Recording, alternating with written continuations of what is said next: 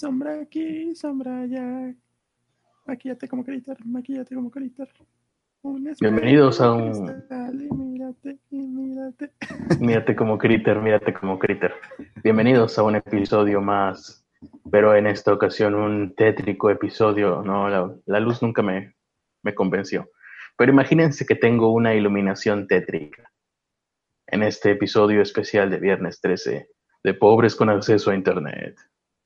Yo soy el aterrador Carlos Arispe. Y junto a mí se encuentra el tétrico Ernesto de la Vega. Hola, ¿qué tal? Yo soy el tétrico Ernesto de la Vega. Y eh, encuentro bebés para que se los coma Critter. sí es tétrico, ¿no? O sea, es esto de, de la de, de uy, de viernes 13 es como que de, sí es de miedo, ¿no? Sí es tétrico. Pues estoy creo que sí, creo que sí. No, creo que tiene que no ver es Halloween. Con las películas. Creo que tiene que ver con las películas de Viernes 13, que se volvió de miedo. Sí, tampoco es Halloween, uh, pero pues, por lo menos algo de idea de tétrico nos da. Eh, ahora sí, no sé cómo vamos a empezar este episodio porque siempre lo empezamos con la nota que le da nombre a este episodio. Pero bueno, antes de nada vamos a saludar a la gente que está en el chat, que nos está acompañando en esta noche. Lo tratamos de hacer lo más tarde que pudimos. Obviamente no es porque seamos irresponsables y nos haya valido madre, sino que de forma, eh, no, de, fue, por, por nuestra propia iniciativa que hicimos esto lo más noche posible, no por irresponsabilidad. Eso es el golpe de efecto que queríamos dar. Y bienvenidos a sea DC Fulano, Mente en Coma, EJ01, Jetsi Antonio, Leonatan González, Héctor Vega, Fernanda Chiapa, Payate Chango, y creo que son todos por el momento. No sé si tú ves alguno más por ahí. No, no veo ninguno más. Lo acabo de poner. En no hay. Ajá. No hay nadie más en el inframundo. Y como buena noticia, hoy no pareces Playmobil. Ah, sí, me esforcé mucho por no parecer Playmobil el día de hoy. Eh, está muy bien. Ah, a ver, no estoy viéndome bien. Ahí estoy. Sí. Pues vamos a comenzar con, con lo que me dio. Ah, sí, la alarma de responsabilidad, es verdad. Hay que ponerla, recuerden. 30 minutos a partir de este momento. Ya está puesta. Y espero que se haya entendido mi explicación porque eso es lo que va a pasar inexorablemente. Mm. Para, para, empezar con esta tétrica noche, creo que sería bueno retomar la nota de ayer. ¿Cuál de, de todas? De la caída del centro uh, comercial Arts en Pedregal.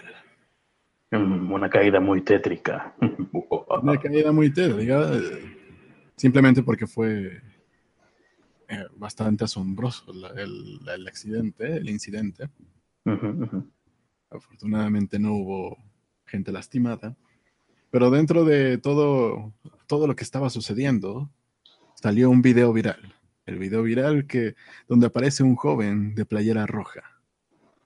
Uh -huh. Así es, el día de hoy todo va a ser tétrico y de verdad es que este video es, si no tétrico, por lo menos desconcertante.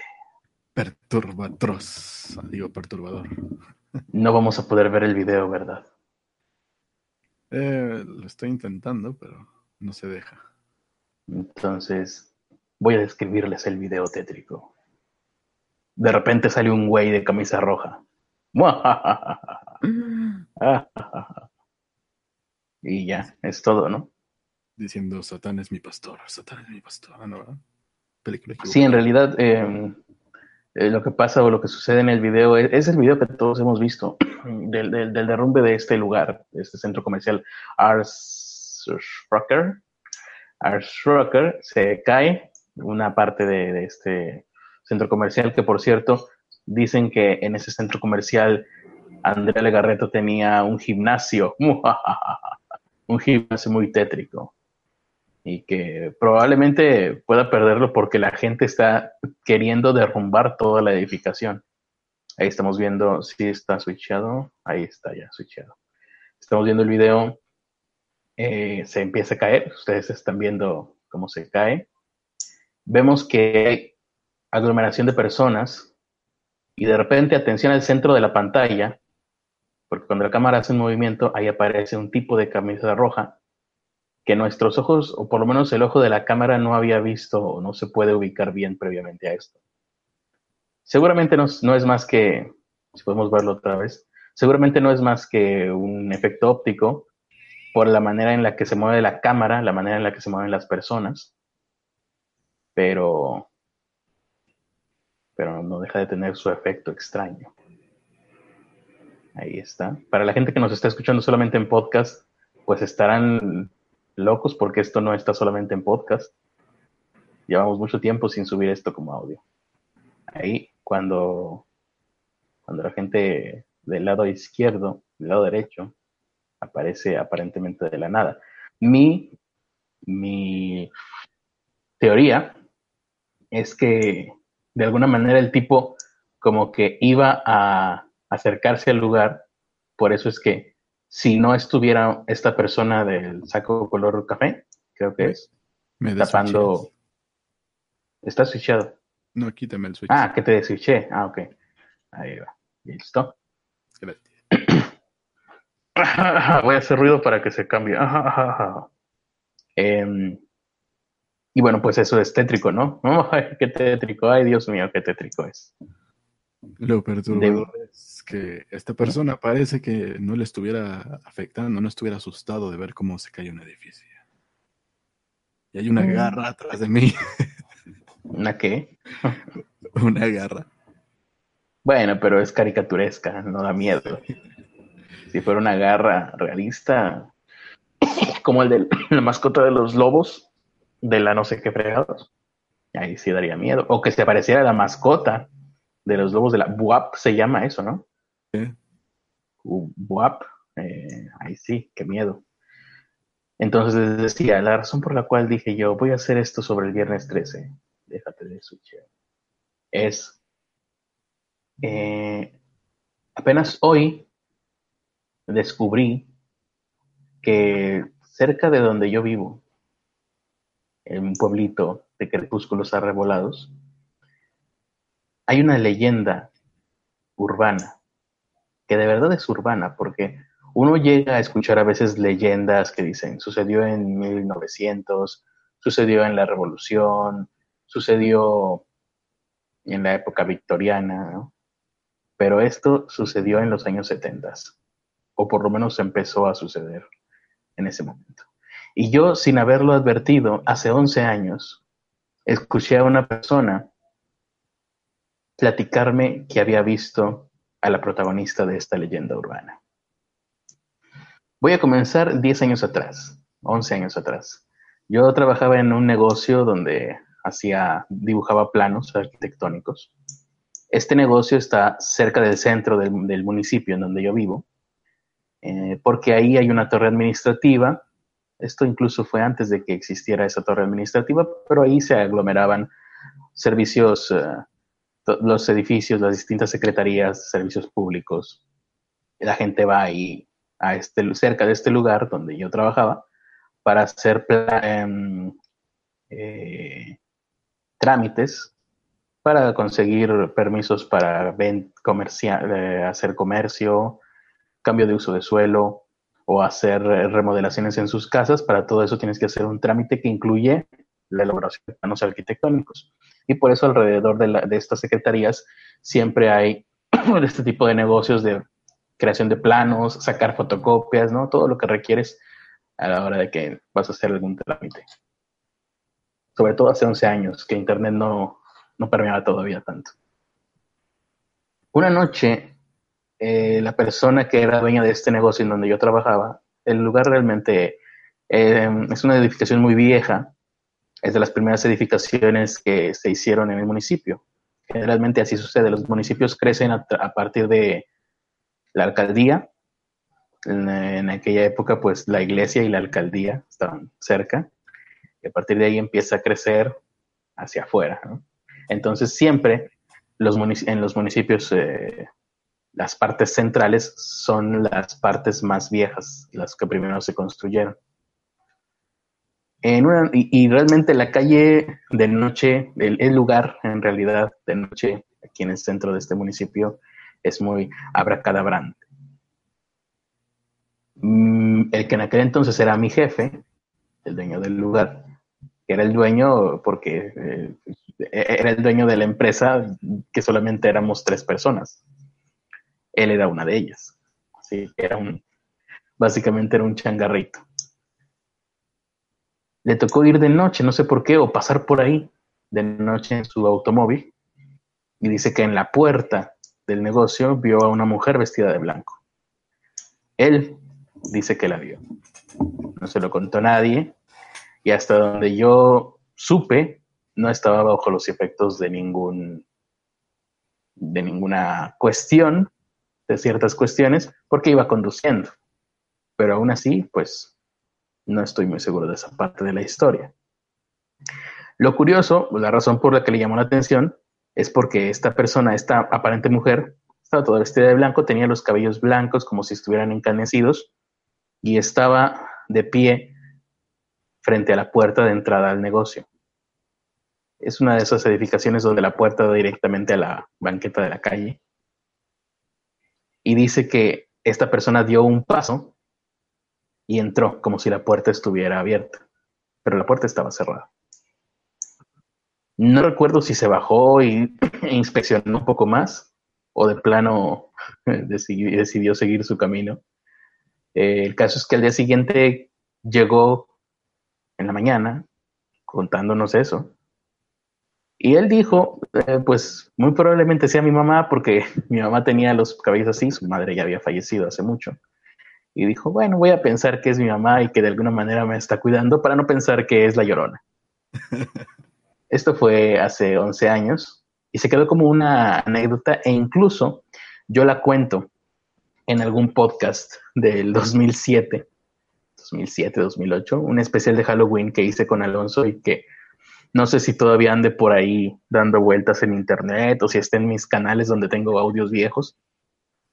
Pero sí, un día de Halloween, Alonso y a mí, se nos ocurrió eh, juntarnos eh, en unas oficinas que ahora ya no existen, que estaban en el lecho del río Santa Catarina y que fue lo que se llamó el Huracán Alex.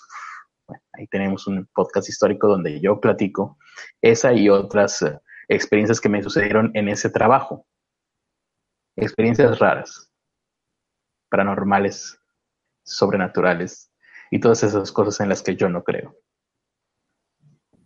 Hoy me enteré de que esta mujer, de hecho, ha sido vista por muchas personas en este municipio e incluso, e tiene nombre. La conocen como eh, Doña Clotilde. Sí, como la del Chavo del Ocho.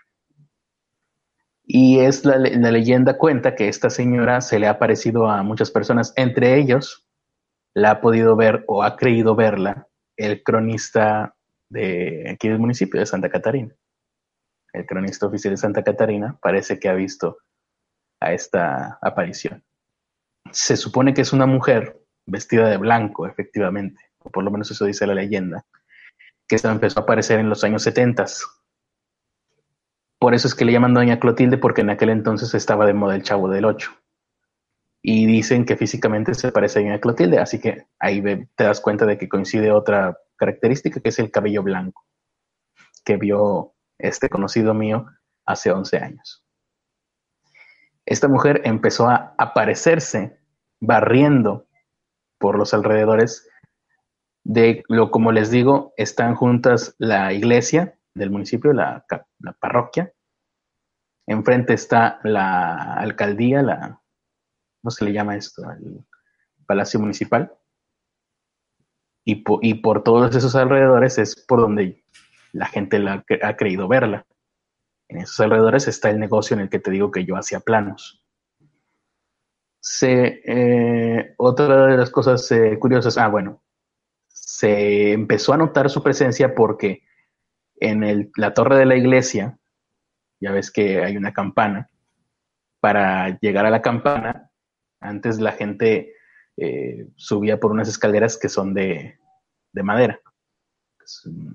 Y esas escaleras no es muy difícil es que, que, rechinen porque son de madera, la madera se hincha con la temperatura, la humedad, pero pues esas escaleras de repente rechinaban y la gente lo adjudicaba a que algún espíritu iba subiendo por esa torre. También sucede que a mediados de los años 70 eh, se hace una remodelación en la parroquia de este municipio. En la remodelación no es extraño tampoco. Se encontraron una bolsa con huesos. Claro, las épocas eran otras. Entonces lo que hacen es tomar esta bolsa y simplemente se deshacen de ella. La, creo que cerca de, ahí también había un panteón, entonces todo era, todo era muy, eh, todo se hacía en el mismo lugar, ¿no? Y luego a partir de ahí iba creciendo el municipio. Entonces había un panteón a unos, a escasos 150, 200 metros de la parroquia. ¿Me ibas a decir algo? No. Ah, cuando sacan estos huesos es cuando empieza a aparecerse esta mujer. Me parece curioso porque casi siempre tú ves un aparecido y a partir de ahí empiezas a buscar y cuando ya encuentras sus restos, que se supone que ya pueden descansar en paz, es cuando deja de aparecerse. Eso es lo que suelen decir las leyendas. En este caso fue al revés. Al parecer sacarla de la parroquia, porque esto lo encontraron adentro de la parroquia, por lo que veo en el, pues si no en el propio, en la propia área donde reza la gente, pues muy cerca. Y ahora que lo, que lo pienso, creo que a esta parroquia, creo que sirvió también como convento en algún momento. Entonces podría ser por ahí alguna religiosa. No sé, no, habría que investigar si los hábitos en aquella época eran blancos o negros en esta parte del, del, de México. Eh, a partir de ahí empieza a, aparecerse y, y pues nada más, es, una figura que de las muchas que hay aquí en este municipio. Hay otra leyenda, que esa sí no recuerdo tampoco, pero puede, puede, puede estar relacionada, porque la leyenda es de un señor que falleció después de ver a una parecida a un fantasma mujer. ¿Quién sabe por qué la gente eh, es muy proclive a que lo que se aparece es la fantasma, ¿no? La planchada, en este caso la barrendera, la llorona. en el, en el yo, algo que yo siempre me he preguntado, siempre me ha causado gracia en estas cuestiones de se, va, se te aparece una niña, ¿no? Eh, incluso ahora con los memes de Enrique Peña Nieto y AMLO, había uno que decía, ay, no te metas ahí porque ahí se parece una niña en una de las fotos de AMLO y de Peña Nieto. Y yo siempre he dicho, o por ejemplo en el aro, que se aparece la niña, y digo yo, a ver, es una niña. Una niña a la que, en el caso de los fantasmas, ¿no? Ay, se va a aparecer la niña. Es una niña a la que alguien violentó, mató, interrumpió su vida, su niñez eh, generalmente mueren de una manera horrible y por eso es que se aparecen. Y todavía le tenemos que tener miedo si a la ah. pobre niña es la víctima. Ya me maldito. Pero creo que eso también depende de la cultura, ¿no? De, en la mayoría de los fantasmas japoneses son niñas. Sí. Y en, la, mayoría de los casos no es porque tengan una historia de violencia y por eso se volvieron fantasmas, sino porque ya eran simplemente criaturas creepy. Pues hasta donde yo recuerdo, sí es como que, ay, se aparece la niña que mataron en no sé dónde, ¿no? Se aparece porque la mataron quién sabe cómo, y tú, ay, no, le pasó algo horrible a la pobre niña y todavía le voy a andar este, teniendo miedo. Hashtag me too. Ahí hay una pelea que deberían de dar las feministas. Creo que eh, en Estados Unidos, en Latinoamérica, se, eh, se, busca darle una explicación previa a que fuera fantasma mientras que en, Japón pues, ya lo asocian con entidades demoníacas y los malos espíritus que ya existían en, su cultura. Entonces, muchos de ellos te los ponen como personas, eh, como niñas o como, o como pequeños, que de cierta manera pueden parecerte medio adorables, pero que si vas a jugar con ellos, te chingan.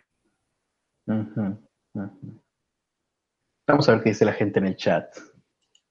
Eh, las letras están muy pequeñas. ¿Tú ves algo por ahí interesante? Dice Adriana Hernández. Hola, Carlos y Ernesto. Buena noche. Existe el silbón, es un fatma hombre. El silbón, es el que le chifla a las mujeres, ¿o qué? Murió por chiflarle a una mujer, le partió su madre el novio y desde entonces se aparece y le chifla a las mujeres que pasan. Dice que ese es en Sudamérica. El charro negro también es hombre. Mi, el charro negro, ese no me lo sé. Ah, el patriarca está en qué? El ah. o sea, yo. Critter es tan hermoso que no logra darnos miedo con sus historias de fantasmas. Y bueno, aparte, la, figuras como la Llorona o como la que tú mencionas, casi siempre están vestidas de blanco y casi siempre eh, desaparecen en, prácticamente todos lados, ¿no? La, la Llorona supone que era, si no mal recuerdo, de Guanajuato y también hay una en Xochimilco y hay una en no sé de qué otros estados. En todos lados, aquí en Monterrey también. De hecho, hace poco, estoy hablando del año 2015, más o menos, o incluso 2016, en las noches mucha gente decía escuchar el sonido de la llorona. Y creo que yo alguna vez lo escuché también. Mi teoría es que alguien, algún pinche troll, salía por las calles con un altavoz, porque eso que escuché era la llorona de ay, mis hijos, pero se escuchaba que era obviamente una grabación en una, en una bocina. Entonces me hace que algún cabrón se salió por las calles en una temporada, porque en muchos lugares de aquí de Monterrey la gente reportó eso. Yo lo escuché, pero era obviamente un sonido electrónico, un sonido como, como cuando pasan el gas o las tortillas o vendiendo escobas y, recogedores. En ese aspecto me hiciste acordarme de algo, pero cuando era pequeño también lo escuché, pero según yo, a, mí, en toda esta diferencia de años, yo creo que cuando lo escuché aquí en la ciudad fue porque me sugestioné, porque justo fue un día donde estuvieron hablando de la pinche llorona todo el día. Pero ¿Y tú creíste escuchar algo? Pero cuando me fui a Pueblo Podrido, ahí cerca de Querétaro, ahí, ahí sí estaba más cabrón, porque pues Pueblo Podrido, eh, ya después de las 8 de la noche no pasa nada. ¿Hay un lugar que se llama Pueblo Podrido? No, así lo, así lo llamo, es un ah. lugar muy cerca de Querétaro. Ah, ah tú lo llamas así, ah, ok que tuve que vivir allá un tiempo. Hubiera estado genial eh, que existiera un lugar llamado Pueblo Podrido. Debería de existir, si no existe. Eh, hay una ciudad gótica, ¿no? Aquí en México existe una ciudad gótica, creo. No sé. Em, sé que hay una, pero no sé si existe en México. ¿Dónde, dónde, ¿De dónde es la que tú dices? Nada, no me acuerdo. Pero bueno, el punto es que estaba ahí en Pueblo Podrido. Ah, sí, estabas tú en Pueblo Podrido y y te digo, después de las 8 de la noche ya no pasaba nada. Y en ese entonces no había internet, no había. A duras penas tenían teléfono ahí donde yo estaba viviendo. Ajá. Y de repente que se empieza a escuchar todo ese desmadre, y era así como. Era, había otros dos chamacos ahí y los tres ahí encogidos en, en el cuarto, así de: Sal tú, no, sal tú, no, sal tú. Y no se callaba, y seguía pinche sonando. Pero que eso cómo sonaba como, el típico hay mis hijos, pero no sonaba grabación, sonaba demasiado clarito. Ah, o sea, en el último de los de los uh, elucubraciones tendría que haber sido una persona haciendo ese grito. Sí, seguramente lo era. pero, pero sí, sí, fue así como traumante. De hecho, puede que lo voy a relacionar con otra cosa que ya no tiene nada de, recuerdo de susto. Pero en alguna peda cerca de donde vivo, ya no fue invitado, pero pues, a final de cuentas se escucha todo el escándalo. Cuando termina ah, la peda, una morrilla empieza a gritar como loca eso. ¿Hay mis hijos? Ajá. Empezó a gritar, ¿hay mis hijos? ¿Se le cruzó una tacha o qué? Yo creo que se le cruzó una tacha y ya después empezó a reír junto con los otros cabrones, pero de momento sí te saca de onda, así como de, Ah, ok. a su verga, ¿qué hace aquí? Aquí no hay agua. Aléjate, aquí no hay un río. Pues imagínate, acá sí hay un río, pero pues está seco la mayor parte del tiempo. Aquí Peyote Chango nos dice, citando a, a, ¿cómo se llama este personaje de 31 minutos? Mario Hugo, es hermoso y desconocido. Así es. Ese es así son las leyendas urbanas. Lo bueno que a nosotros no nos afecta, dice Héctor Vega respecto a lo de Andrea Legarreta, porque no vamos al gimnasio. Mm, Porque no vivimos en el Pedregal, ni cerca. Héctor Vega tiene una, sí, Héctor Vega tiene una teoría interesante que el tipo de la camisa roja seguramente es John Titor o John Titor. Un es lo más probable. Yo le voy más a John Titor. Eh, dice aquí Héctor Vega que esta transmisión es tan tétrica que está siendo un éxito en Argentina, Venezuela, Chile, Colombia y México. Sé que te va a encantar. Mm, Pobres con acceso a la mano peluda. Oye, ese está bueno, ese nombre. Mi libro, Luna de Critterton. Critterton. Mm, Oye, el, el pelo del patriarca, o sea, mío. Me lleva la chingada. Van a empezar a decir patriarca ahora estos cabrones. Está en fase de Super Saiyajin, dice Peyote Chango. Vamos a ver qué más dice la gente acá al final. Peyote Chango dice que sí, Pueblo Podrido es una manera de decir Ecatepec. es una manera de decir muchos lugares. Mm. Dice José Morales, se puso de moda hace poco pasar con una bocina corriendo con la llorona y subirla a Facebook. ¿De verdad? Pues entonces era eso lo que estaban haciendo estos cabrones. Fíjate, nunca me, nunca me tomé la molestia de buscar en internet si había alguna tendencia de esas. Pero debería de hacer, de haber más, ¿no? No sé por qué. Bueno, también porque es peligroso, ¿no? Lo de los payasos, ¿te acuerdas? Sí, sí me acuerdo. Salía gente pendeja a asustar. Pero es que eran demasiado obvios. Lo que deberían de hacer sería, no sé, salirse a la calle con sábanas blancas y lugares poco iluminados. Para que piensen que son del Cucus Clan. y, y no ser tan obvios de, hoy soy un fantasma. No, nada más de repente pasar corriendo y, y ya. Nada más.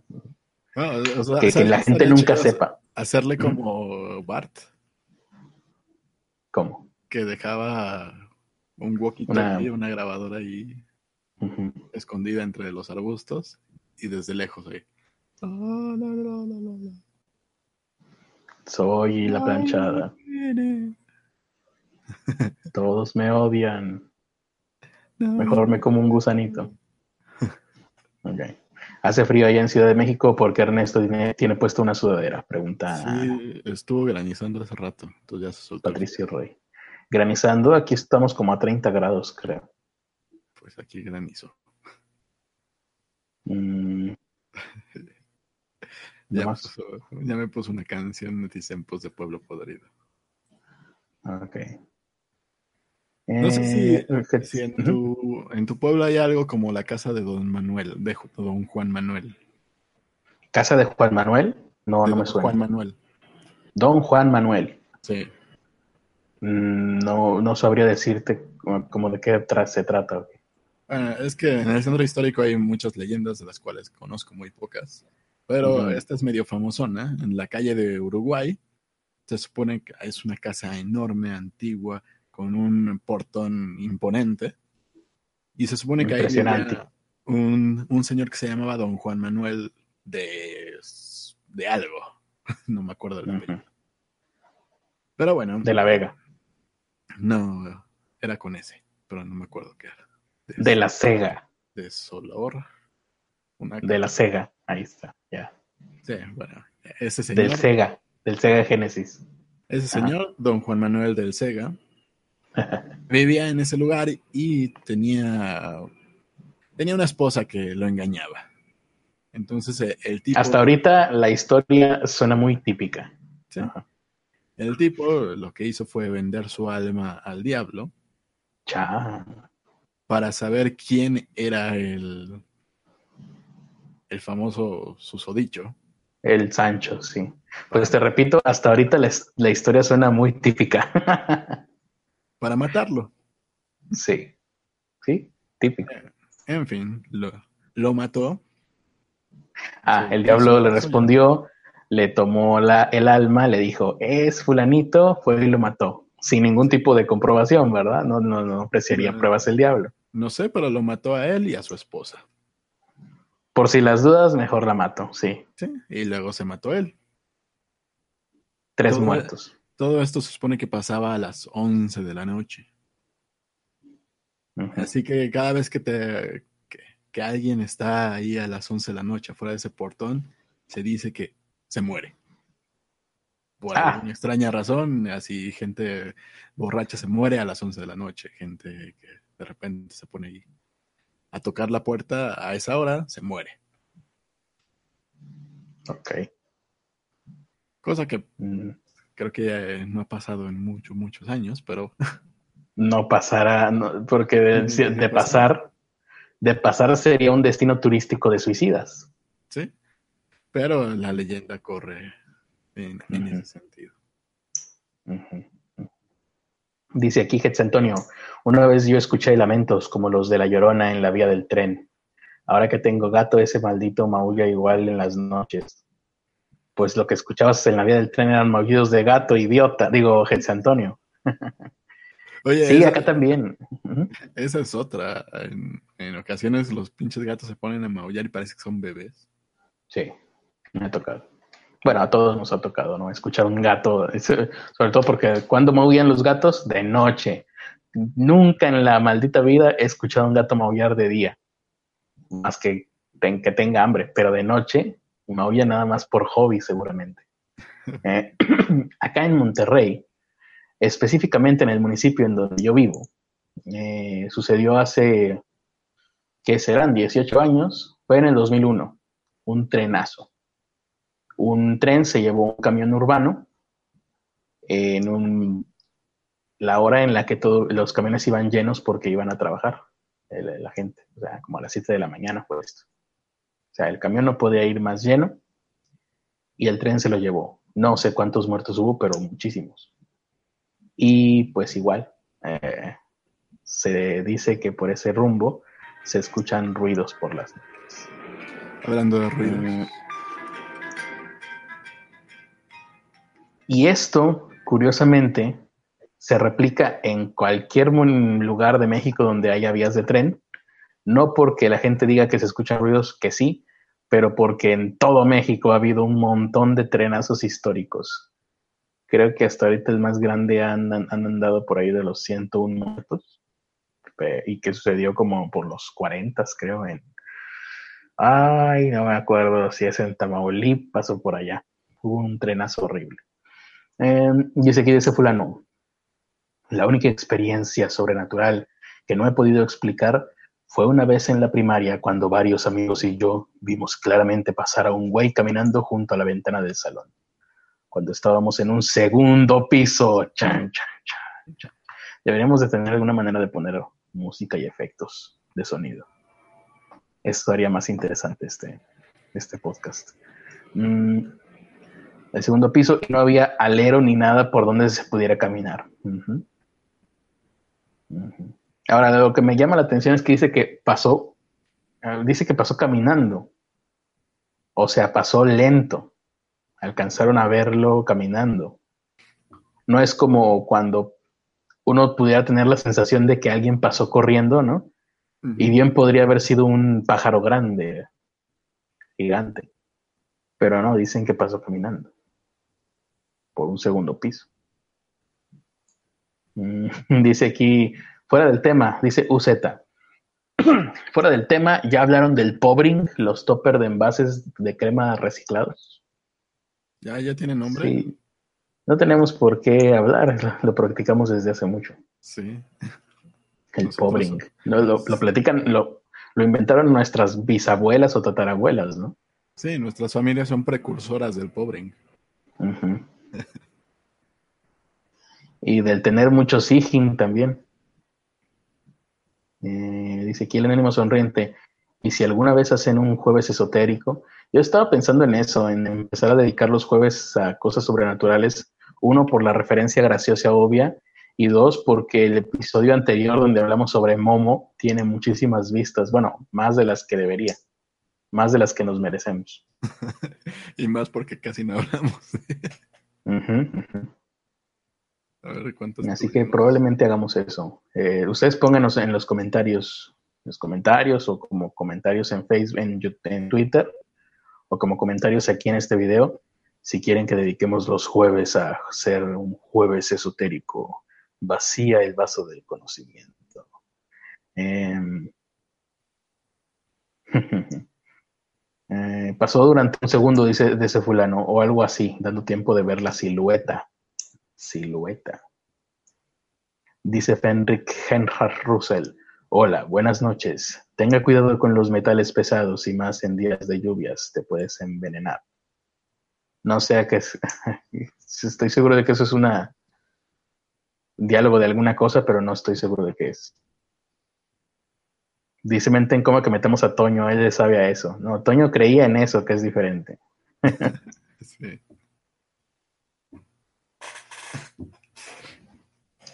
Dice Jesús Antonio, wow, 290 vistas, ni wherever.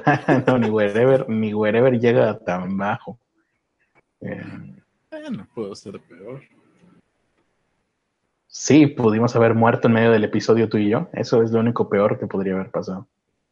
No, podría ser como las vistas de mi canal, de 35. Un video con 35 vistas como en el 2008, ¿no? Sí, la gente siempre está de nostálgica, ¿no? Pues nosotros tenemos las vistas que teníamos hace 10 años. sí.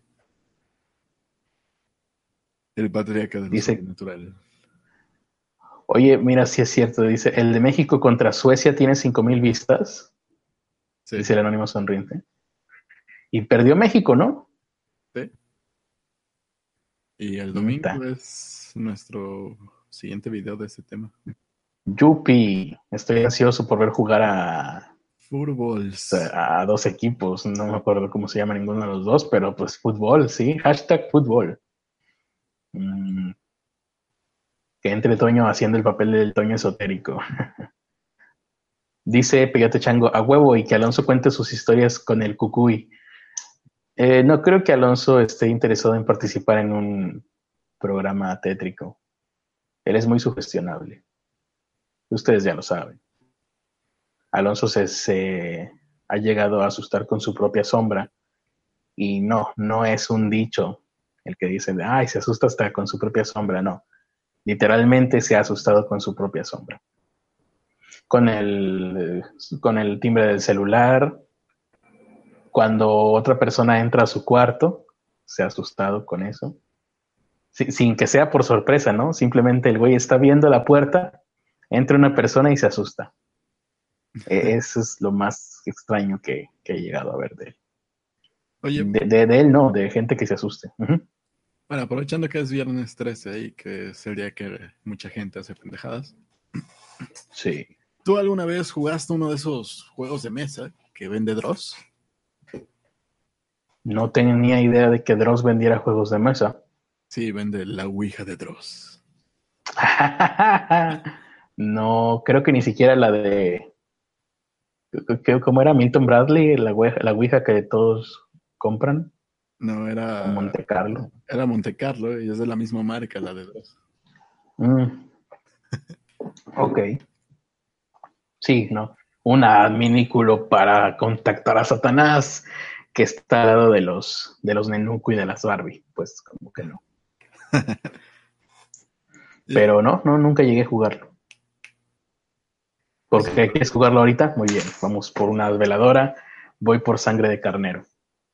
Yo sí, pero no pasó nada, nada más se quedó quieto y dije, qué fraude. Mm. Realmente a mí nunca me ha pasado nada, así que digas, uh, qué miedo. Eso que se escucha es Ernesto eh, jugando, eh, afilando unas tijeras, ¿verdad? Estaba prendiendo una veladora. Ah, estás prendiendo una veladora. Sí, mira. Deja pongo la cámara. A ver, quiero ver qué es lo que vas a hacer.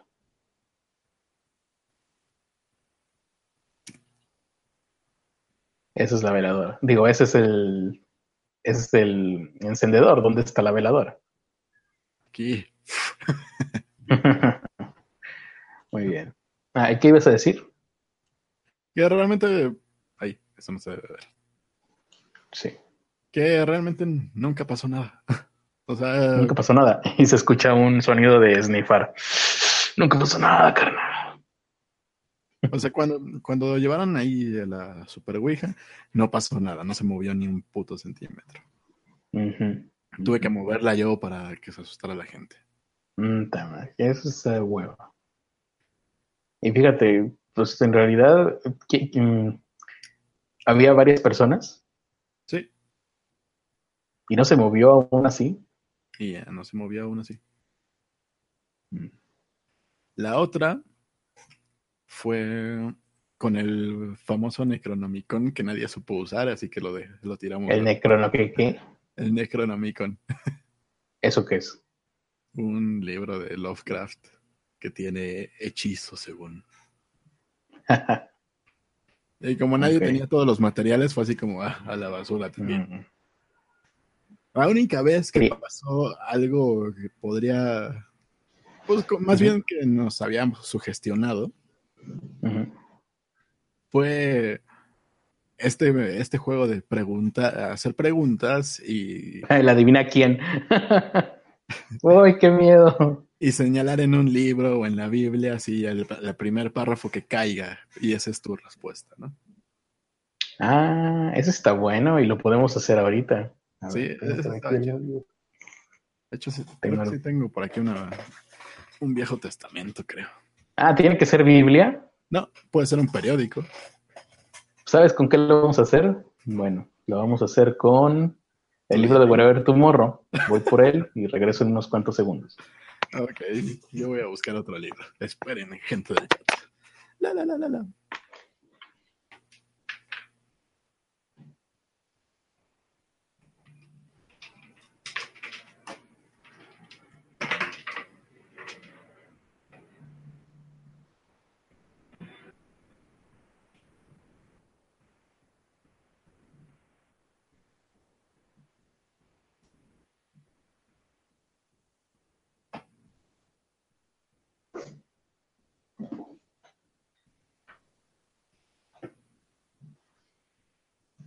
Listo, ya estoy nuevamente aquí.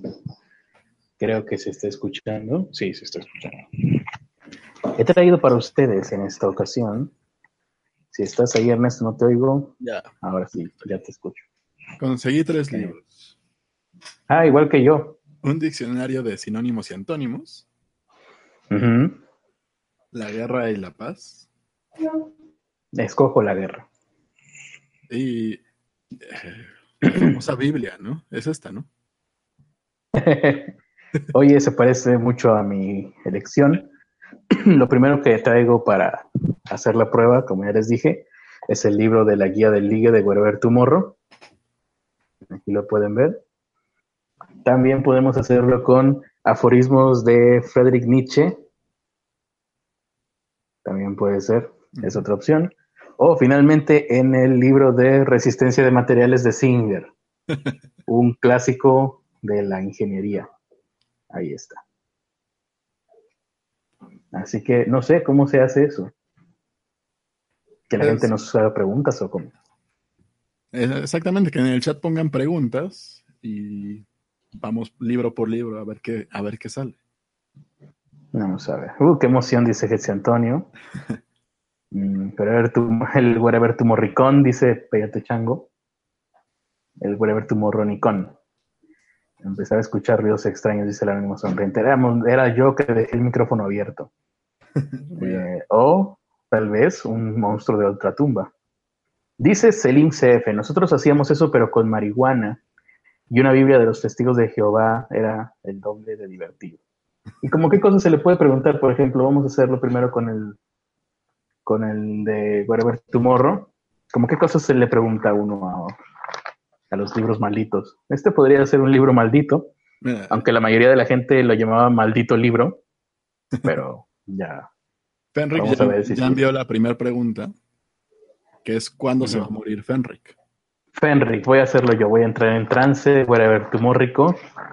¿Cuándo se va a morir Fenric GD Hard Russell? Ah, ¿Hay alguna, algún ritual? Debe de haber algún ritual, aunque sea falso en internet, ¿no? Pues haces la pregunta, abres en cualquier página, cierras los ojos y avientas tu dedo. Ok. Cierro los ojos. ¿Cuándo se va a morir Fenrir Henry Russell?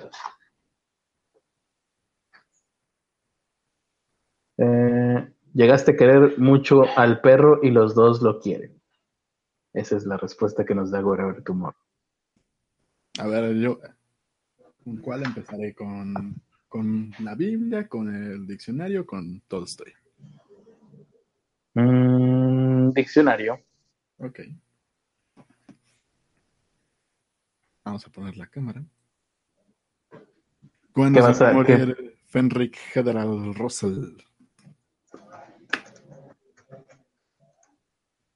Granuja, pilluelo, vagabundo, vergante, pillo, golfo, canalla, tunante, sinvergüenza, pícaro, rufián, truán, aprovechado, bandido, desaprensivo, fullero, malandrín, man, Mangante, pájaro, perillán, pillaste, taimado, tramposo, villano, tú no vivo, zorro, bribón. Ya con eso es suficiente. Mira, fíjate. Adivinación a través de los libros tiene un nombre, se llama bibliomancia. Es un método de adivinación en el que se utiliza un libro, sobre todo se hace con una Biblia, pero también se puede hacer con cualquier libro, como por ejemplo la guía del Liga de Whatever Tomorrow. En primera instancia, se plantea una pregunta con insistencia. Ah, tiene que ser con insistencia. Algunos realizan oraciones. Ah, vamos a realizar una oración. O sea, el caballo corre por el verde campo. Listo. Ahí está una oración. Eh, con sujeto, verbo y predicado. Ahora, ¿qué más? Se abre el libro en cualquier página con los ojos cerrados. Luego apunta una parte aleatoria de la página con los ojos ah, abiertos. Ah, pues por eso falló. Oh. Y se lee el mensaje. Puede escoger entre interpretar una sola palabra o una frase entera. Ah, bueno, esto es de escoger también. Vamos a ver si nos han puesto alguna otra pregunta. Em, ¿Cómo va a ser la muerte de, dice Getz Antonio? ¿Cómo qué? ¿Cómo va a ser? Antonio, ¿cómo va a ser su muerte? ¿La muerte de quién? ¿De nosotros? Vamos a ver, ¿cómo va a ser? que me quieren comprar el libro de ingeniería. Es que sí, es, es, esta es una de las este es un gran libro. Vamos a ver, a lo mejor el del el de la, fecha de la muerte debí de habérselo hecho al de ingeniería, ¿eh? Sí, yo se lo debí de eh. haber hecho al Baldor.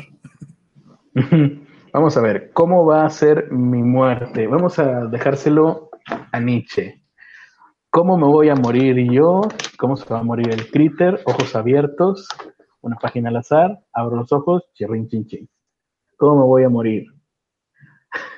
haciendo la esclava de su irresistible urgencia sexual. Juro que esto fue lo que pasó. No sé si se alcance a ver, pero haciendo la esclava de su qué?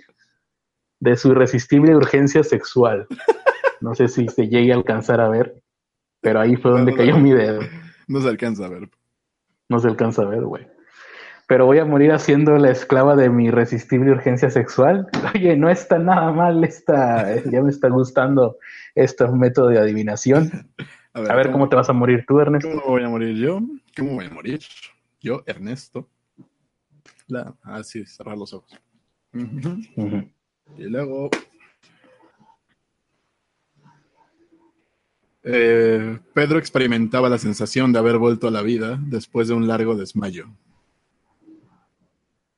O sea, te vas a desmayar, pero pues ahí vas a quedar. Sí, voy a pensar que sigo vivo, pero ya voy a estar muerto. Oye, esto, creo que de aquí se pueden sacar buenas historias de terror, ¿eh?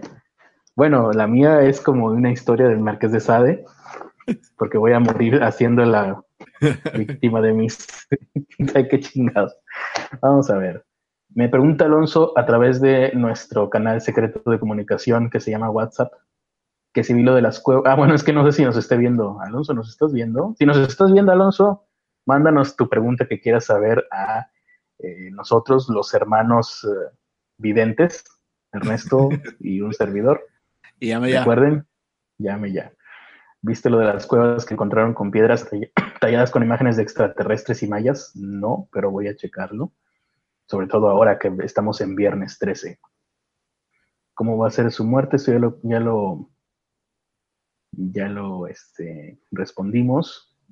¿Cuándo se filtrarán los packs de Critter y Ernesto? Vamos a preguntárselo al libro de resistencia de materiales. ¿Cuándo se filtrarán los packs de el mío y el de Ernesto? A ver, a ver, vamos a hacer memoria en lo que estoy entrando en trance. Packs míos, una vez llegó a ver cuando era joven, pero estoy 80% seguro, 90% seguro de que ya no existen. ¿Packs tuyos, Ernesto, alguna vez llegó a ver o hay actualmente? Alguna vez llegó a ver cuando era joven. Muy bien. Teniendo en mente esos packs que probablemente ya no existan, esperemos, ¿cuándo se filtrarán los packs de Ernesto y un servidor? ¿Ojos cerrados? Ojos abiertos. Si los extremos están al mismo nivel, o sea, tú y yo, Ernesto, la desviación de B respecto de la tangente en A es nula. O sea, la desviación entre tú y yo es nula. Eso es lo que nos está diciendo el libro de resistencia de materiales de Singer cuando le preguntamos cuándo se van a revelar nuestros packs. Ok. ¿Cuándo se van a revelar los packs de Critter y el mío?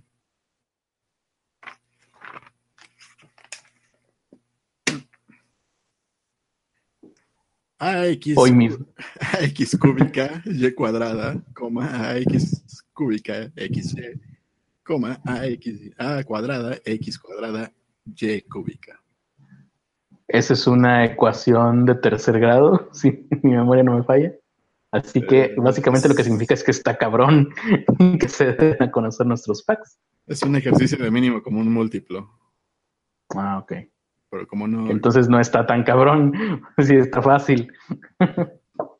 pero como Pero por lo son números imaginarios, o sea, son letras, sí tiene, tiene que ver, ¿eh? Nuestros packs imaginarios puede ser. puede ser. Mm, vamos a ver. ¿Qué más nos pregunta aquí la gente? Antiguos dioses mahomanos o mahomenos. ¿Algún día encontraré el amor?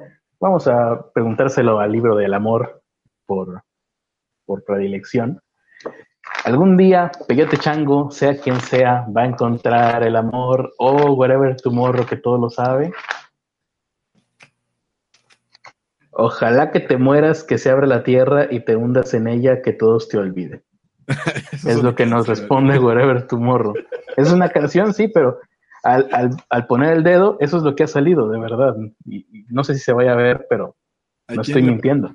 ¿A quién le pregunto? ¿A todo esto o al diccionario?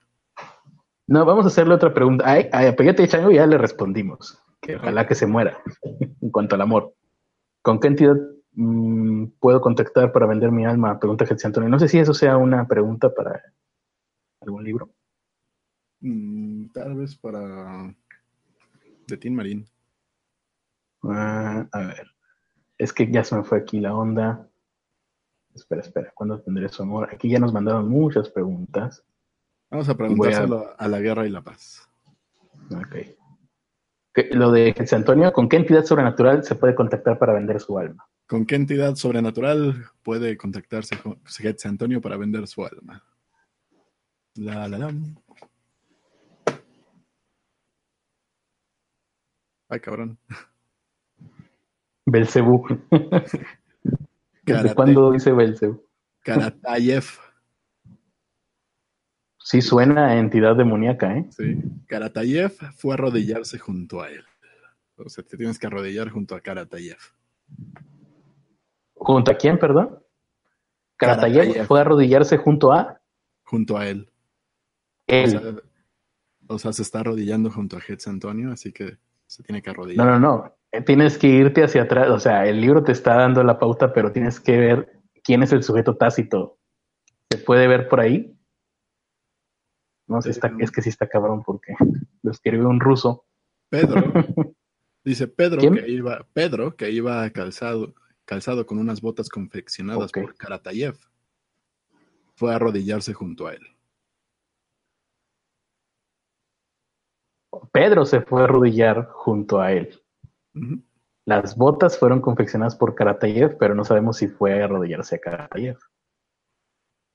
Hmm, esto, que, esto cada vez es más apasionante. O aburrido, según como lo quieras ver.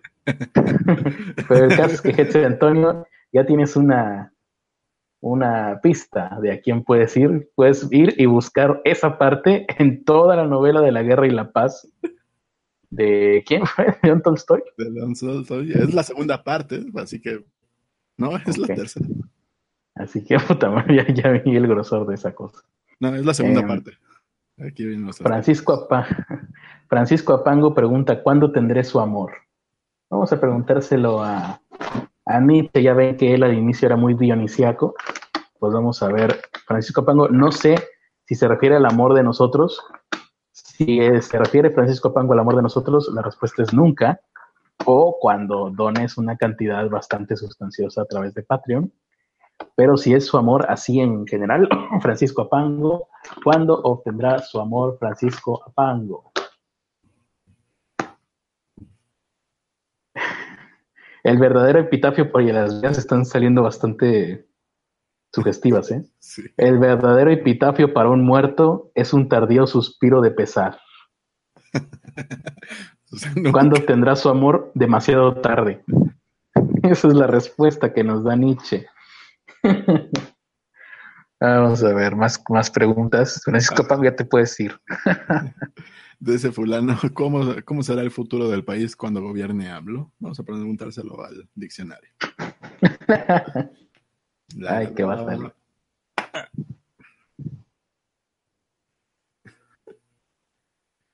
Disgusto, tristeza, fastidio, pesadez, desconsuelo, desánimo, insatisfacción, tedio y monotonía. Ese, ese diccionario es eh, Es de, sinónimos y- derechairo. De sinónimos y antónimos. Ok. Pues ahí está. La, la bibliomancia nos ha dicho cómo va a ser el sexenio de AMLO. Eh, Ernesto, ¿qué halagos me has hecho? Si fueras mujer, te secuestraba y te guardaría en mi corazón para después golpearte porque puedo. Dice Fenric. Eh, mente en coma, solo imagínate a Ernesto Trapito. Oye, ¿por qué empezaron a hablar de eso? Mm, sería muy femenino, pero con un paquete, dice Fenra, Fenric. Bueno, ahí ya te están describiendo. Puedes leerlo tú si quieres. Ah, Aquí Voy a preguntan contestar. si vais trapitos. ¿Cómo que qué? ¿Que si veo qué? Trapitos. No entiendo si es albur, es muy malo. Si es pregunta, es peor. Mm. De ese fulano pregunta cómo se va a morir él. No le hemos respondido a eso, ¿verdad? No, Creo que eso lo debe de contestar Wherever Tomorrow. ¿Cómo se va a morir de ese fulano? Y lo que más me intriga es por qué el nickname de ese fulano. Pero bueno, ¿cómo se va a morir de ese fulano? Lo abrí y tácatela. Todo gran ligue romántico conlleva una gran felicidad.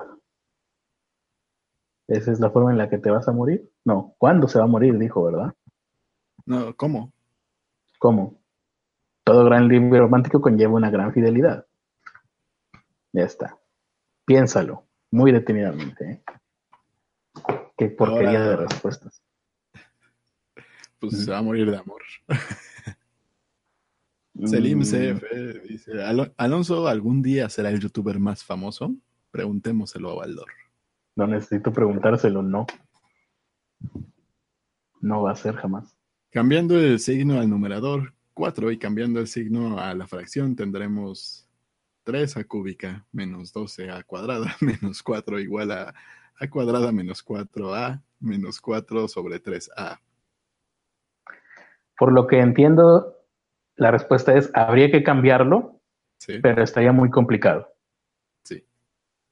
Ahí está. No, si esto de la bibliomancia sí funciona. Dice aquí, ¿cuándo? Dice Torrega, yo tengo una. ¿Cuándo se hará el especial de Evangelion? Vamos a preguntárselo, pues a Resistencia de Materiales de Singer. ¿Cuándo se va a hacer el especial de Evangelion? Ta, ta, y ta, ta, ta, ta. Ah, pues literalmente mi dedo cayó entre en la palabra posible, pero el resto de la oración diría lo más parecido posible. Recuerda el ejemplo clásico de la columna hueca de sección circular. Esa es la oración completa. Eh, eso es algo así como cuando llena el Patreon. o lo más parecido posible, ¿sí? Cuando, cuando alguien dé esa donación en el Patreon o lo más parecido posible a esa donación. Sí, señor, esto es infalible. Eh, ¿Cuánto llevan? Dice Kike. ¿Cuánto llevan de qué? De podcast. Llevamos un ratito. Mm, resolviendo la ecuación va a dar la fecha, dice Jesús Antonio. No, pues ya para cuando lo haga me morí. El sonriente dice, oigan, y todos los millones de dólares que ha hecho Lovecraft por sus libros y merchandising, ¿a dónde van a parar si el pobre murió en la inmundicia? Dice, ah, no, pues es, hay, una, compañía que tiene los derechos. Que se ¿Y a quién se los compró? Que se llama Lovecraft S.A. No sé. Pero, sus, obras ya están en dominio público, ¿no? no todas. Solo las primeras. No. Ok. Pues sí, hay gente que se hizo rica entonces a costa de alguien que murió en la indigencia. A ver, vamos a ver. Mm. Lo que pregunta ese fulano se lo vamos a preguntar a Tolstoy. ¿Qué nos dirían los extraterrestres el día que los contactemos por primera vez? ¿Es esa? Sí. ¿Qué nos dirían los extraterrestres el día que los contactemos por primera vez? O Tolstoy. La, la, la. ¿Por qué quiere usted exponerse a estar, Dios sabe dónde, en un lugar desconocido? Oye, eso es bastante sugerente. Sí. Esa, esa, respuesta me gustó. La respuesta es ¿por qué carajos? ¿Cómo qué?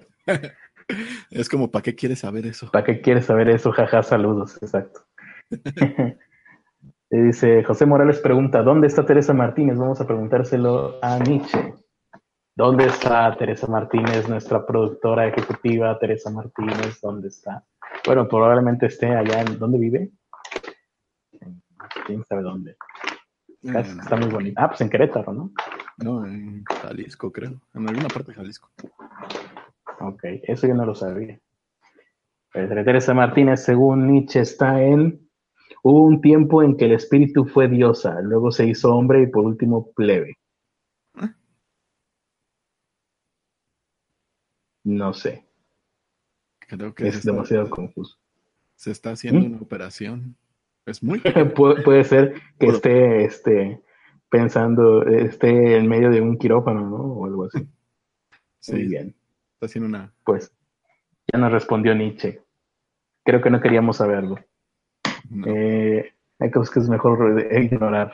Bien lo dice el conocido refrán. Acid dice: entonces uno se va a morir siendo el esclavo de un degenerado sexual y el otro inmediatamente después de salir de un coma. Mira, así es muy, esa es una interpretación muy, muy buena, muy interesante y muy perturbadora para nosotros. De, esa mm, pregunta si va a morir feliz. No, esa es una, esa es una pregunta, eh, eh, o sea, está afirmándolo. Ah, bueno. Entonces Porque le dijimos que va a morir feliz. Voy a decir la de Francisco Pango. A ver. ¿Cuál es el sentido de la vida, el universo y todo lo demás? Pero el libro de ingeniería. Bueno, pregúntaselo al Baldor. A ver. Te lo voy a preguntar al Baldor. Te va a salir una fórmula. a ver. Creo que lo hice mal. La, la, la. Sí, me salió una fórmula. Descomponer en tres factores. Descomponer en tres factores. Sí. Ese es el sentido de la vida, el universo y todo lo demás. Descomponer en tres factores. Padre, Hijo y Espíritu Santo. Ahí está, ¿no? Este programa es mejor que el de Oscar González Loyo, ¿eh? Mucho mejor. A ver, este, jóvenes juaristas, vengan para acá, nosotros sí tenemos respuestas. Vamos a ver. Pueden buscar. voy a preguntar. Es el, es el ejercicio 107 del Baldor. Descomponer en tres factores. Ahí lo pueden Descomponer. Ese es el significado de la vida, el universo y todo lo demás. Pero vamos a preguntárselo también al de Singer. A lo mejor para universitarios el significado de la vida es otra cosa. Para la, cargada con una combinación de las cargas de los casos 3 y 2, la deflexión resultante en B es, ok, no, aquí no hay sentido de la vida, o por lo menos no que lo podamos entender. Me quedo con el sentido de la vida de Baldor. Es más Oye, claro, es más eh, confortable y es más complaciente, como Sí. todas las religiones. Tayo de Chango pregunta, ¿OGL habla con la verdad? Se lo vamos a preguntar al diccionario. Va a salir no, y lo peor de todo es que le diste en la letra B. ¿Cómo fue que salió no? No lo sé. no está la M. Eh, mojigato, disimulado, misticón, monjín, remirgado, remirado. ¿Cómo? Mojigato, Ajá. disimulado, misticón, monjín, remilgado, remirado, pudibundo, puritano, hazañero, hipócrita, santurrón, gasmoño, timorato, pasguato, ñoño, melindroso, cobarde, pusilánime. Todas las anteriores. Sí, sí, sí. Sí, Muy bien. Estoy muy complacido con ese, con esa respuesta. Oye, deberíamos de, deberíamos de empezar a cobrar por esto. Deberíamos hacer esto más seguido, está muy divertido. Nos dice Fenric que si Caifitas, del podcast de No Creo en Carmatrón, será presidente de México en el futuro. Vamos a preguntárselo a, pues al que ya tengo en la mano. Caifitas será presidente en el futuro. Dios se alejó súbitamente del mundo al que durante tanto tiempo no le han dado un profeta. O sea, Caifás va a ser el profeta que va a venir. Ahí está, oye, qué buena. Creo que me quedo con el libro de aforismos de Nietzsche. Creo que aquí están todas las respuestas, solamente tienes que estar lo suficientemente perturbado para encontrarlas. Eh, John Smith eh, pregunta de nuevo cuál es el sentido de la vida, pero que se lo preguntes al wherever. Vamos a preguntarle al wherever, dice Smith, ¿cuál es el sentido de la vida, wherever? ¿Qué pedo cachorros? ¿Cuál es el sentido de la vida? ¿Cómo, cómo era ese, el jueguito ese que se hacía con un papel y que le hacías así? O sea, prácticamente así me suena esto. Ah, el de que sí es como una ranita, ¿no? Sí, ¿qué hacías? Di un número, uno, dos, tres, o no sé qué, o una palabra y lo dividías en sílabas. Y ahora escoge un número, ¿no? ¿Tenía un nombre eso? No lo sé. ¿Cuál es el sentido de la vida? Whatever tomorrow. Ay, no te puedo. Pues literalmente mi dedo cayó en la palabra huevos. Pero la, el sentido de la vida es huevos. Pero la frase completa sería, a los hombres se nos hacen los huevos como pasitas cuando una mujer es muy directa y busca la iniciativa con nosotros. Ese es el sentido de la vida. Y creo que estoy muy de acuerdo. ¿eh? ¿Ah, sí? El sentido de la, ¿Cuál es el sentido de la vida, whatever tomorrow? A los hombres se nos hacen los huevos como pasitas. Ese es el sentido de la vida. No, no, no ves que ahí está toda la. eh, si bien es cierto que descomponer todo en tres factores es una frase muy sugestiva, a los hombres se nos hacen los huevos como pasitas, es lo contrario, es directo. Ya te lo expliqué, ahí está, no hay más que buscar. Ok. Voy a preguntar lo que dice Héctor Vega. ¿Quién ganará el mundial? ¿El Croacia o el Francia? Se lo voy a preguntar a la guerra y paz. La, la.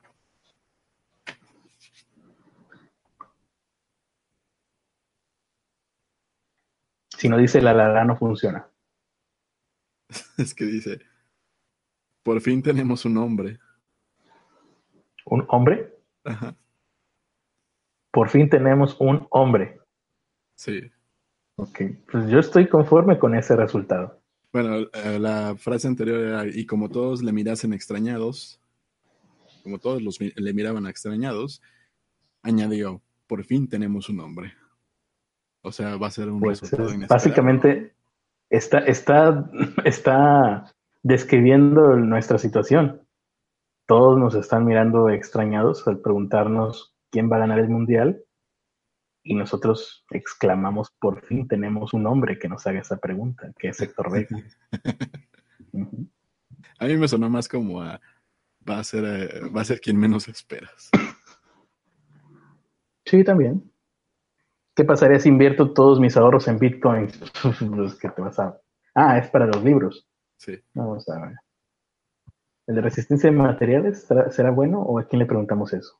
Sí, yo creo que el de resistencia de materiales. ¿Qué pasaría si el anónimo sonriente invierte todos sus ahorros en bitcoins? Barras de aluminio. Esa es la respuesta. Creo que el libro está queriendo decir que invierta sus ahorros en barras de aluminio. Ese probablemente se- sea porque será el próximo, eh, pues, ¿cómo, cómo se le llama? La, las reservas de oro, ¿no? O el Sí. referente de oro. Pues más bien con, por los aranceles le conviene invertir en aluminio. Ujú, Muy bien. Ahí está. Eh, Otra pregunta más. Dice, eh, ¿este año es el bueno para el Cruz Azul? Una respuesta que solo lo puede responder Waldor. No sé si Valdor tendrá muchas nos ahí en su redacción. Pues dice la inde- indeterminación del valor de esta fracción es aparente. Y es debido a la presencia de un factor común al numerador y denominador que los anula. No. no Indeterminación. Indeterminación, o sea, básicamente está diciendo como puede que sí, puede que no, aunque lo más seguro es que quién sabe. Como puede que sí, como puede que no, pero al final los van a anular. ¿Cómo sería mi vida si les dono todo mi dinero eh, en Patreon desde hoy hasta que me muera? Maravillosa, Jesse Antonio. Mira, ¿cómo va a ser la vida de Jesse Antonio si nos donan todo su dinero de aquí hasta que se muera? Mm. Increíblemente maravillosa, dice aquí. Ahí está. En el libro de resistencia de materiales, ah, eso decía, justamente. Ah, y, y dice increíblemente maravillosa y sin duda alguna deberías de hacerlo. Me faltó leer esa parte. A ver, ¿qué, qué dice el diccionario? Bienestar, placer, placidez, deleite, calma, alegría, euforia, felicidad, sosiego, tranquilidad, contento, gozo, gusto, deleite. Lo peor de es que creo que a ti sí te salió eso, ¿verdad? Sí. Me salió un poquito más arriba, pero Esto sí funciona, dice ese fulano. A ver, Amado se volverá un guerrero Kundalini. No, vamos, hay que preguntarle cosas más.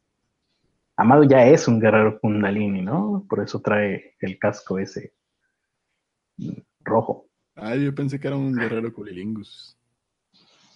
Creo que le iría mejor, sería más agradable. ¿Cuándo acabará One Piece? ¿A quién se lo preguntamos? Am, el Baldor. Pregúntaselo tú. ¿Cuándo se va a acabar One Piece? O Baldor. Oh, Baldor, ¿cuándo se va a acabar One Piece?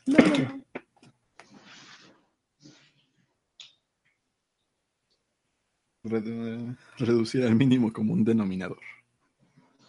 Reducir al mínimo como un denominador. O sea, One Piece ya se debería de haber acabado. Se continúa. Sí.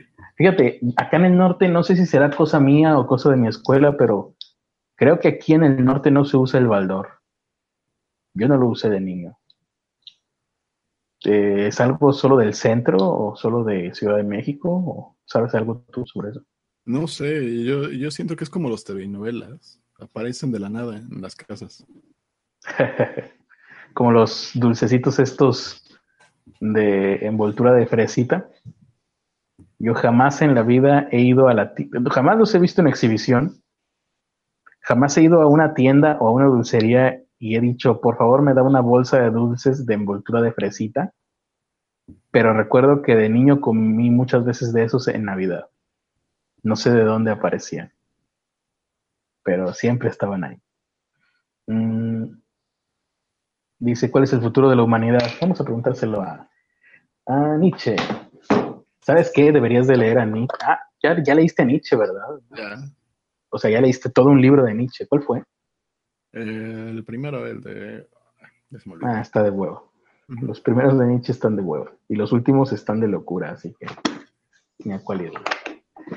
Este está chido porque es aforismos, ¿eh? O sea, este no es ninguna obra de Nietzsche. Esto es una Reinterpretación. Mm, No, una inter- reinterpretación no, son, son partecitas de Nietzsche puestas así como si fueran citas citas en un, en un calendario estos que se, almanaque que se arrancaba la hojita y al reverso cada día te venía una, una mamada diferente. Vamos a ver, ¿cómo, ¿cuál va a ser el futuro de la humanidad? Pregunta John Smith. ¿Cuál va a ser el futuro de la humanidad?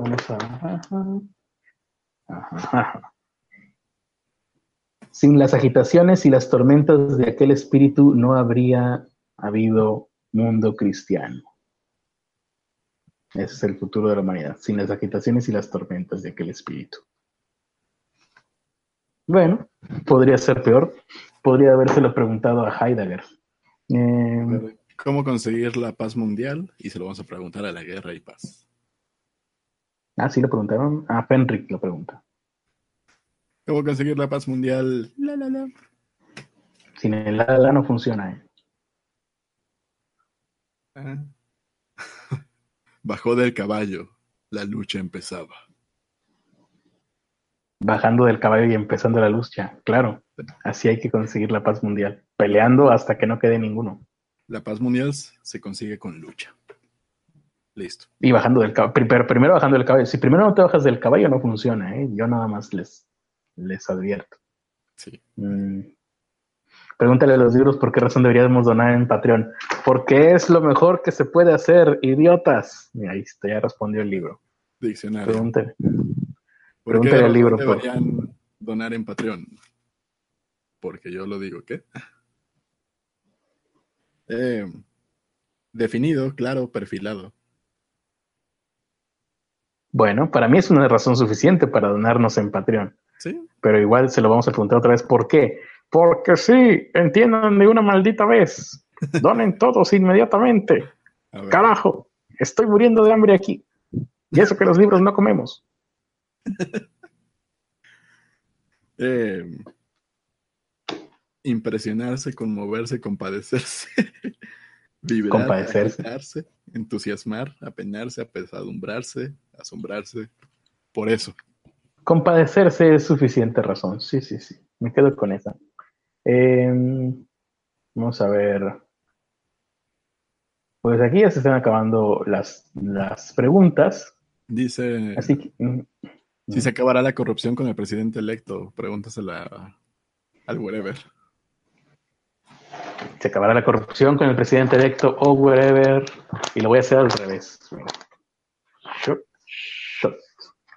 Y le volteo para ver qué dice. No, no, no, imposible seguir. Discúlpame, no puedo. De verdad salió eso, ¿eh?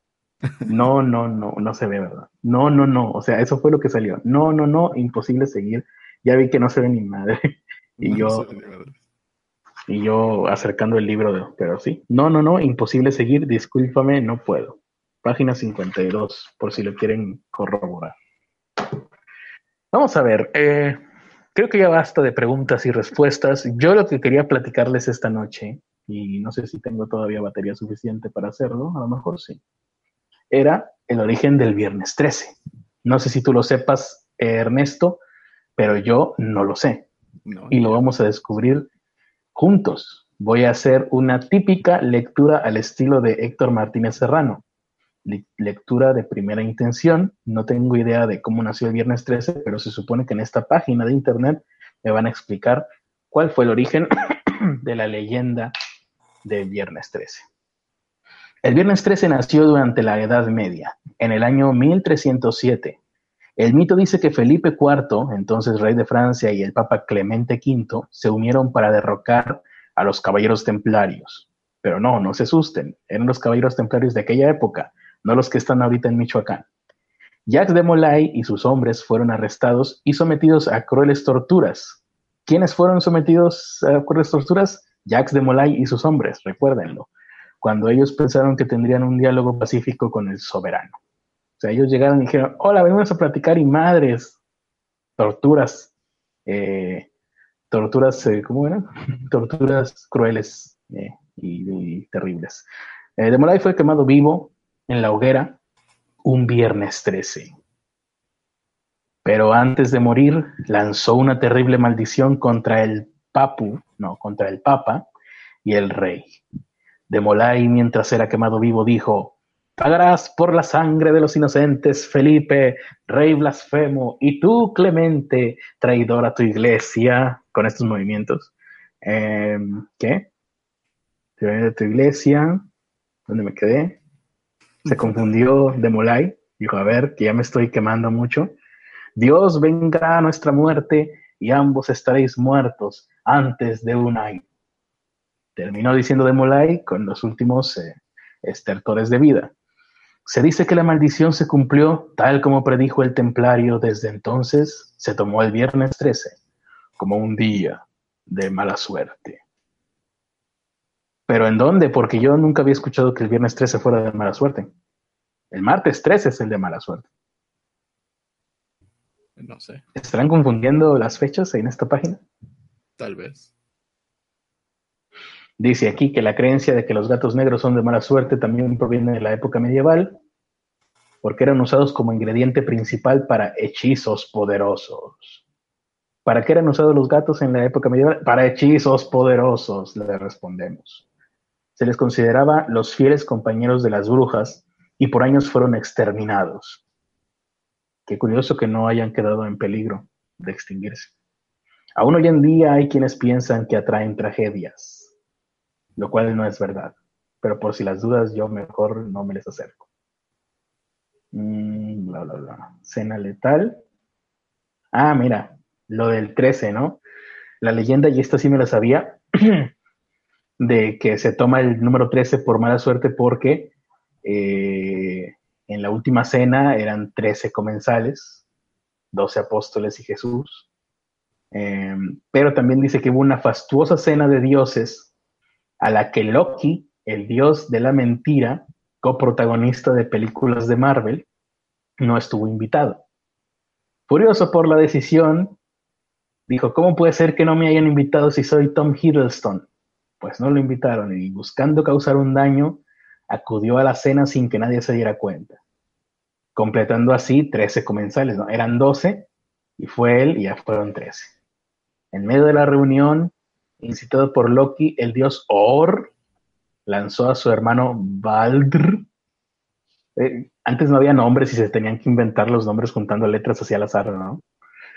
O sea, agarró a su hermano Baldr, eh, le lanzó un muérdago que le causó accidentalmente la muerte. Oye, esto es todavía peor que la historia de que un güey mató al otro, Caín mató a Abel con la quijada de un burro. Yo siempre dije, ¿cómo madres vas a matar a alguien con una quijada de burro?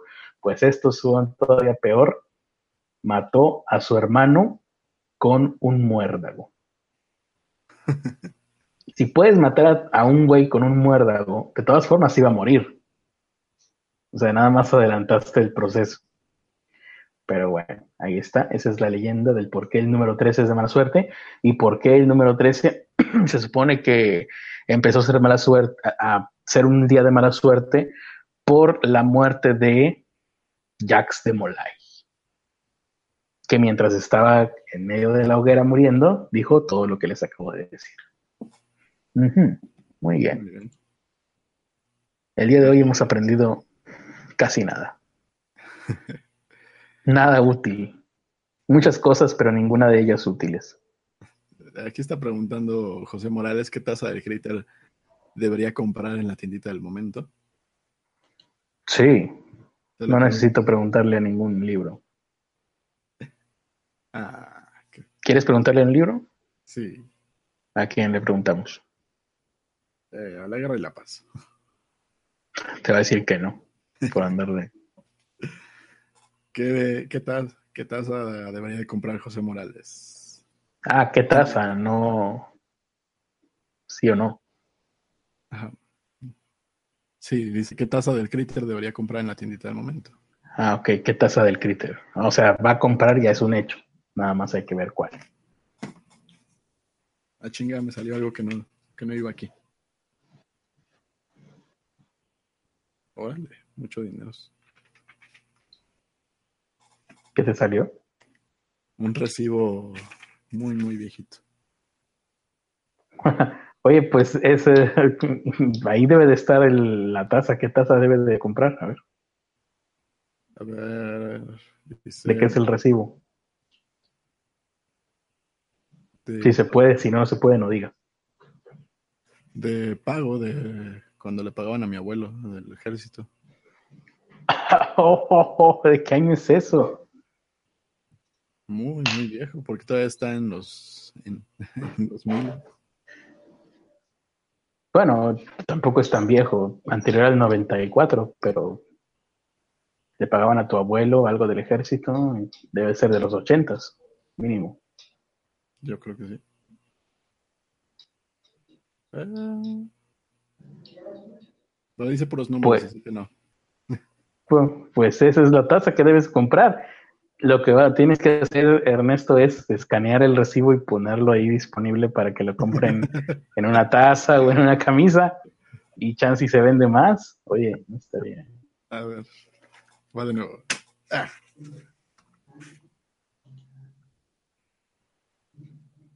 Ajá.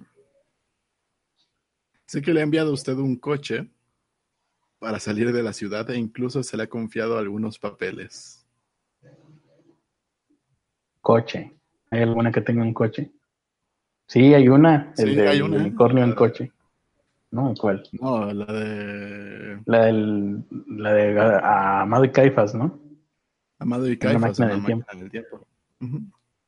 Esa es, esa es la que te dice la guerra y la paz que tienes que comprar. ¿Quién fue el, que, el idiota que preguntó? José Morales. José Morales. Ahí está, querido José Morales.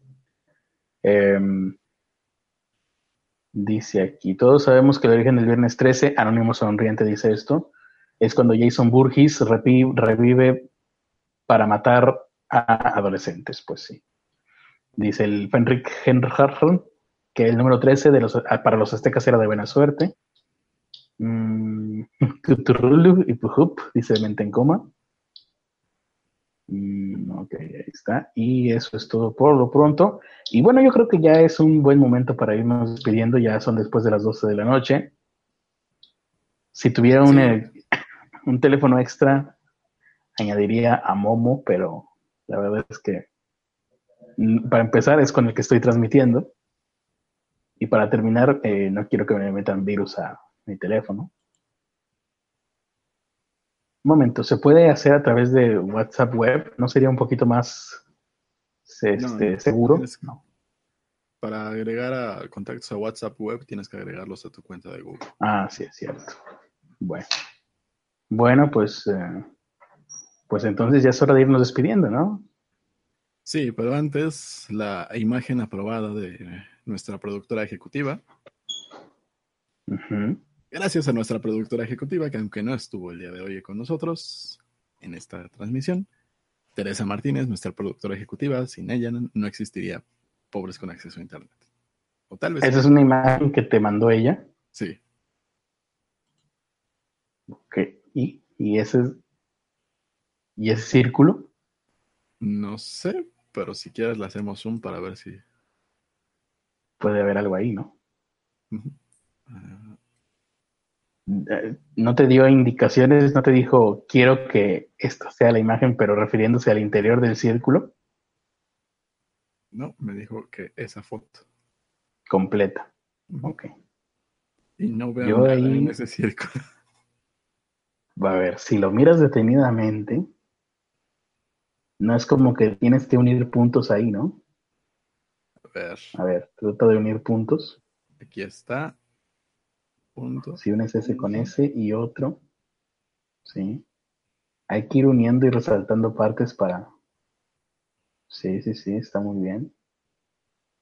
Sí, mira, ahora yo también estoy viendo algo que podría ser. Se está formando algo.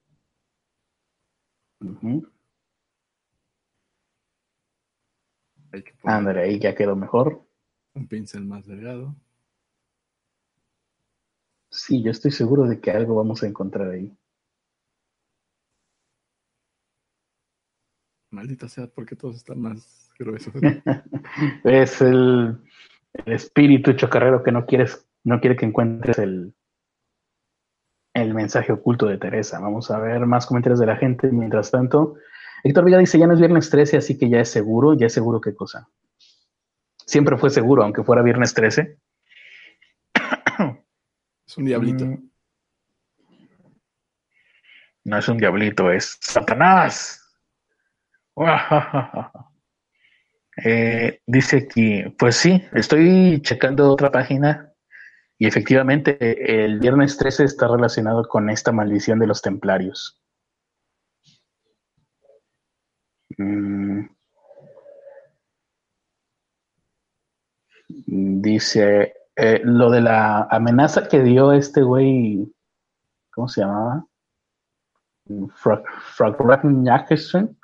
pues finalmente se cumplió. Mm, y dice, fueron... El Papa tomó una decisión definitiva sobre la orden y el futuro del Gran Maestre y el resto de cargos superiores.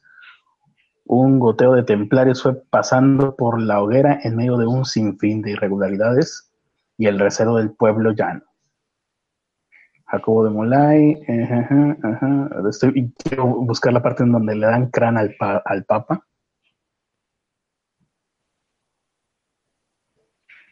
Gracias a la interferencia del Papa y de importantes nobles europeos, eh, fueron condenados a cadena perpetua. Eh, Godofredo de Goneville, maestre de Aquitania. Ok, no, esta no es la parte donde le dan crán al Papa, donde está Jacobo de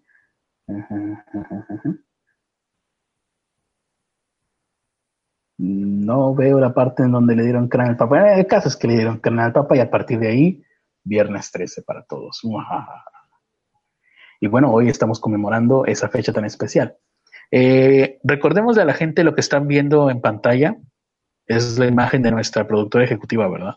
Que ya está por acá. Ya está. Ah, entonces ya podemos quitarlo. hay, un, hay un demonio saliendo de, por su hombro. Sí. ya eso explica algunas cosas, sí. Eh, saludos, saludos. Eh, y pues nada más, la invocamos para ya despedirnos. Sí. Porque ya es la noche y nos da miedo. Muchísimas gracias por acompañarnos. Esto fue Pobres con Acceso a Internet. ¿Vas a decir algo? Mm, pues no, después de todo lo que dijimos ya, igual y debería de, dejarlos, de, despedirlos uno de nuestros libros. A ver, vamos a ver. Eh, Nietzsche despide este programa diciendo, el viejo Moisés dijo, no matarás. A mí me parece una muy buena recomendación, sobre todo con el caso que vimos ayer de, olvidé decirlo, el güey este que mató a, un tipo de cuatro o cinco disparos en la cara, Piti Álvarez, músico argentino o no sé qué demonios es, eh, se entregó finalmente. en el transcurso de toda la madrugada estuvieron diciendo se va a entregar, se va a entregar estuvieron en vivo. Los pobres güeyes del noticiero, de noticieros argentinos ahí estaban a las 4 de la madrugada. Creo que incluso te mandé un mensaje, Ernesto, que te dije, ah, ya se va a entregar. Dicen que en cuestión de minutos. Pues creo que se terminó entregando como a las 8 de la mañana, porque también se supone que el güey estaba indispuesto. Seguramente estaba hasta su Mauser de, drogas. Eh, y pues nada, se entregó, y las primeras cosas que dice cuando le preguntan, ¿tú le disparaste? Sí, yo le disparé, pero creo que no soy culpable o algo así, dijo. Estaba bastante ido. Em, el caso es que sus declaraciones fueron, sí, yo, le disparé, yo lo maté, pero creo que soy inocente. Dice, no vengo a testificar, vengo a contar lo que pasó, o sea, a testificar. Eh, y poco más, el güey está encarcelado y ojalá le caiga, pues, muchos años de cárcel. De todas formas, muchos años seguramente no va a durar. Ahorita la principal, el principal temor que tienen es por el síndrome de abstinencia. Sí. Va a tener que estar encarcelado y muy, pues, por la cantidad de daño que tiene, sí se les anda yendo eh, en pocos días o semanas, no sé cuánto puede durar alguien así, pero si hay peligro de que se les quede ahí en el, en el intento de desintoxicación. Eh, y pues nada más. Es todo lo que, lo que ha sucedido. Ah, vamos a ver qué dice para despedirnos Leon Tolstoy. Veamos. El general se ha marchado. Me gusta. Me gusta. No maten y el general se ha marchado. Muchísimas gracias por habernos acompañado. Nuestras redes sociales, las de Carlos Arispe, Carlos Arispe85 en Instagram, YouTube y Twitter. Y en Facebook, Carlos Arispe FB. Recuerden que el domingo tenemos una cita. Ah, sí. Ah, tus redes sociales. El, el, domingo va a haber transmisión del partido, de la final del... El fútbol. el, final del fútbol. Probablemente con el final de la mundial. Solamente aquí en Pobres con Acceso a Internet. Todos los demás tienen un gran... Todas las demás transmisiones sí van a estar el partido y todo pero van a tener un gran defecto, que no estaremos nosotros.